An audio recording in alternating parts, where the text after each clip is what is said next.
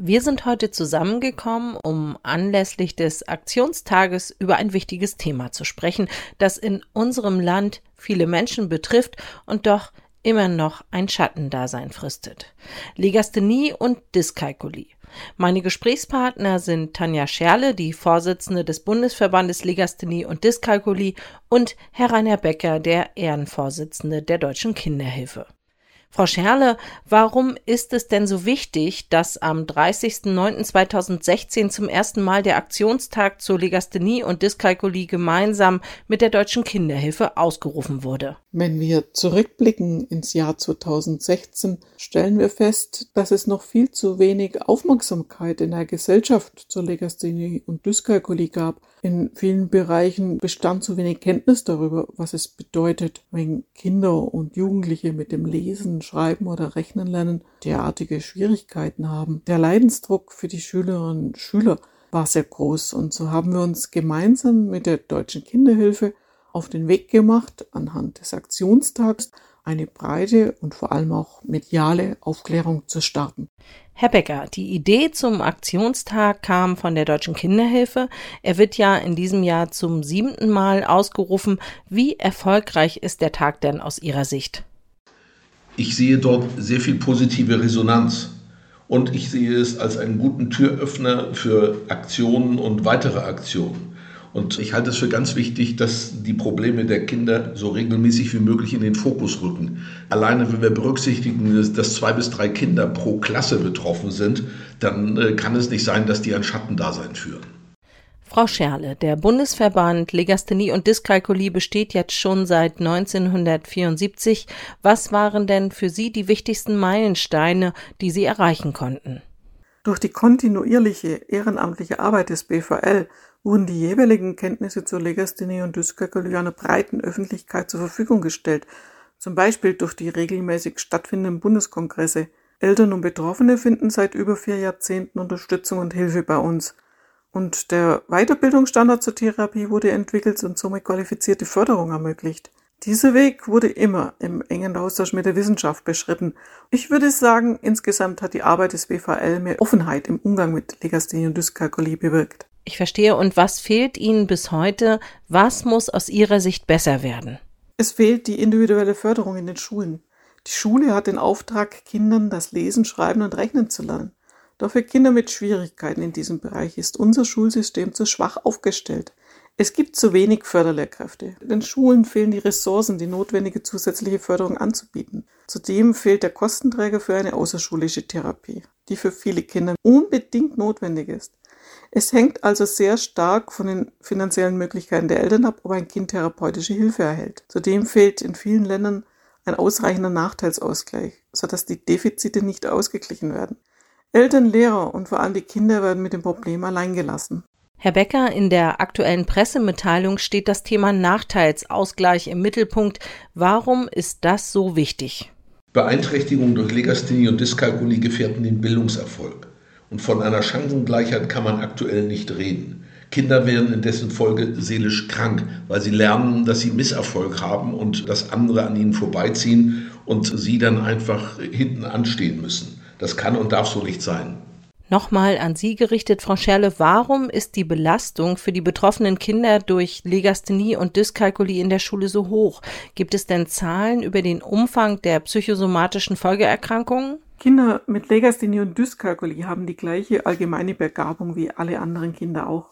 Sie sind allerdings gerade in den Bereichen beeinträchtigt, die in der Schule besonders wichtig sind. Im Lesen, Schreiben und Rechnen. Durch die Beeinträchtigung können sie ihr Wissen in der Regel nicht gut abbilden und verzweifeln an sich und ihren Fähigkeiten. Es gibt Zahlen und die sind erschreckend hoch. 40 Prozent der Kinder entwickeln psychosomatische Folgeerkrankungen. Es ist einfach nicht hinnehmbar, dass nicht alles versucht wird, um diese Belastung zu vermeiden. Herr Becker, denken Sie, dass Nachteilsausgleiche das seelische Leid abmildern könnten? Kinder können so barrierefrei Wissen aufnehmen und auch wieder Prüfungsleistungen erbringen. Sie fühlen sich mit ihren Beeinträchtigungen verstanden und angenommen. Sie lernen auch mit ihren Beeinträchtigungen gut umzugehen und das ist für ihre berufliche Entwicklung einfach entscheidend. Man hört ja auch immer wieder, dass Auswahlverfahren bei Bewerbungen ein großes Problem darstellen, da bei den Aufnahmeprüfungen kein Nachteilsausgleich gewährt wird. Gerade bei Bewerbungen im öffentlichen Dienst ist das ja ein Problem. Welche Erfahrungen haben Sie denn hier? Ich greife mal das Beispiel Polizei auf. In einigen Bereichen ist es gar nicht bekannt, dass Legasthenikern ein Nachteilsausgleich einzuräumen ist. In anderen wird das auf vorgesetzte Stellen abgeschoben. Man sucht ein Dutzend Ausreden. Dabei ist es im Prinzip auch aus dem Gleichheitsgrundsatz abzuleiten, dass Betroffenen Nachteilsausgleiche zu gewähren sind. Und im späteren Polizeiberuf geht auch nichts auf Zeit. Polizeiarbeit ist Teamarbeit. Und da frage ich mich, wieso ein äh, Diktat, das mehr oder weniger besser und mehr oder weniger schnell geschrieben worden ist, entscheidend sein soll, um ein guter Polizist zu werden.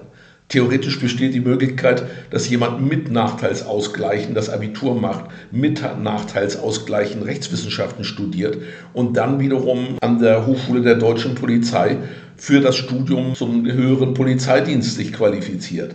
Dann wäre er der Leiter der Dienststelle und der Chef der Streifendienstbeamten, für dessen Aufgaben er nicht geeignet gewesen ist. So etwas ist absurd und wir müssen damit aufhören.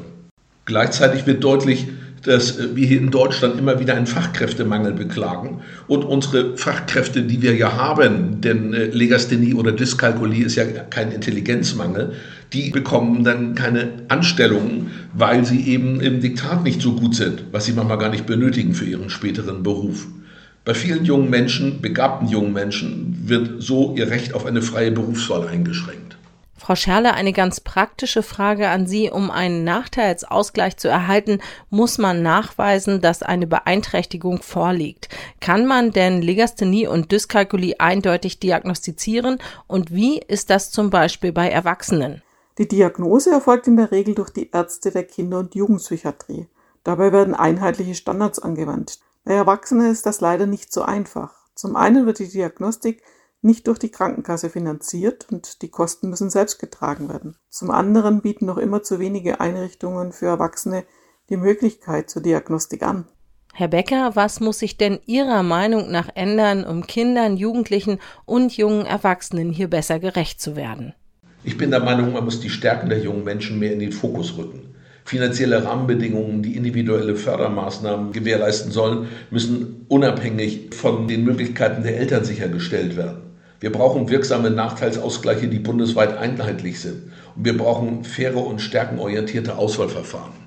Frau Scherle, was sollten die Schulen tun? Zunächst wäre es wichtig, dass flächendeckend Unterrichtsinhalte barrierefrei aufbereitet sind und niemand durch seine Beeinträchtigung ausgegrenzt wird. Weiter sollten individuelle Stärken der Kinder durch neue Unterrichtsformen besser genutzt werden. Dabei kann zum Beispiel eine Ausweitung der Digitalisierung helfen und Barrieren abbauen. Lehrkräfte müssen sich in der Ausbildung verpflichten, mit Legacy und Dyskalkulie vertraut machen bzw. sich entsprechend fortbilden. Letztendlich bedarf es aber einheitliche und ausreichende Nachteilsausgleiche in den Bundesländern, damit Chancengleichheit tatsächlich möglich wird. Wie viele Kinder in den Schulen sind denn durch eine Legasthenie oder Dyskalkulie beeinträchtigt? In jeder Klasse gibt es im Durchschnitt zwei Kinder mit einer Legasthenie und zwei Kinder mit einer Dyskalkulie. Zusätzlich gibt es weitere Kinder, die individuelle Förderung im Lesen, Rechtschreiben und Rechnen benötigen. Jedes Kind hat einen Anspruch auf individuelle Förderung, die leider aufgrund des Lehrkräftemangels immer mehr eingeschränkt wird. Herr Becker, zum Schluss nochmal die Frage an Sie. Was wünschen Sie sich, soll durch den Tag der Legasthenie und Dyskalkulie erreicht werden? Wir brauchen einen Bildungsgipfel von Bund, Ländern und relevanten Bildungsakteuren, um schulische Bildungsbenachteiligungen abzubauen. Wir brauchen ein visionäres und zukunftsfähiges Bildungssystem. Dies ist längst überfällig. Ein Land, in dem Kinder und Jugendliche mit einer Legasthenie und Dyskalkulie immer noch diskriminiert werden, verzichtet auf die erfolgreiche Qualifizierung von jungen Menschen und gut ausgebildete Fachkräfte.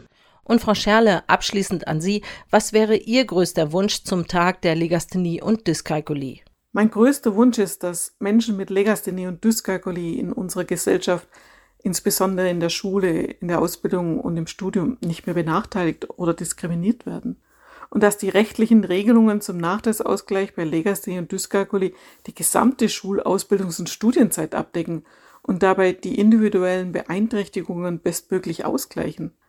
Eigentlich sollte die Erfüllung meines Wunsches selbstverständlich sein und müsste nicht immer wieder aufs Neue von uns gefordert werden. Vielen Dank, Frau Scherler. Vielen Dank auch an Herrn Becker für Ihr Engagement und für dieses wirklich interessante und informative Gespräch.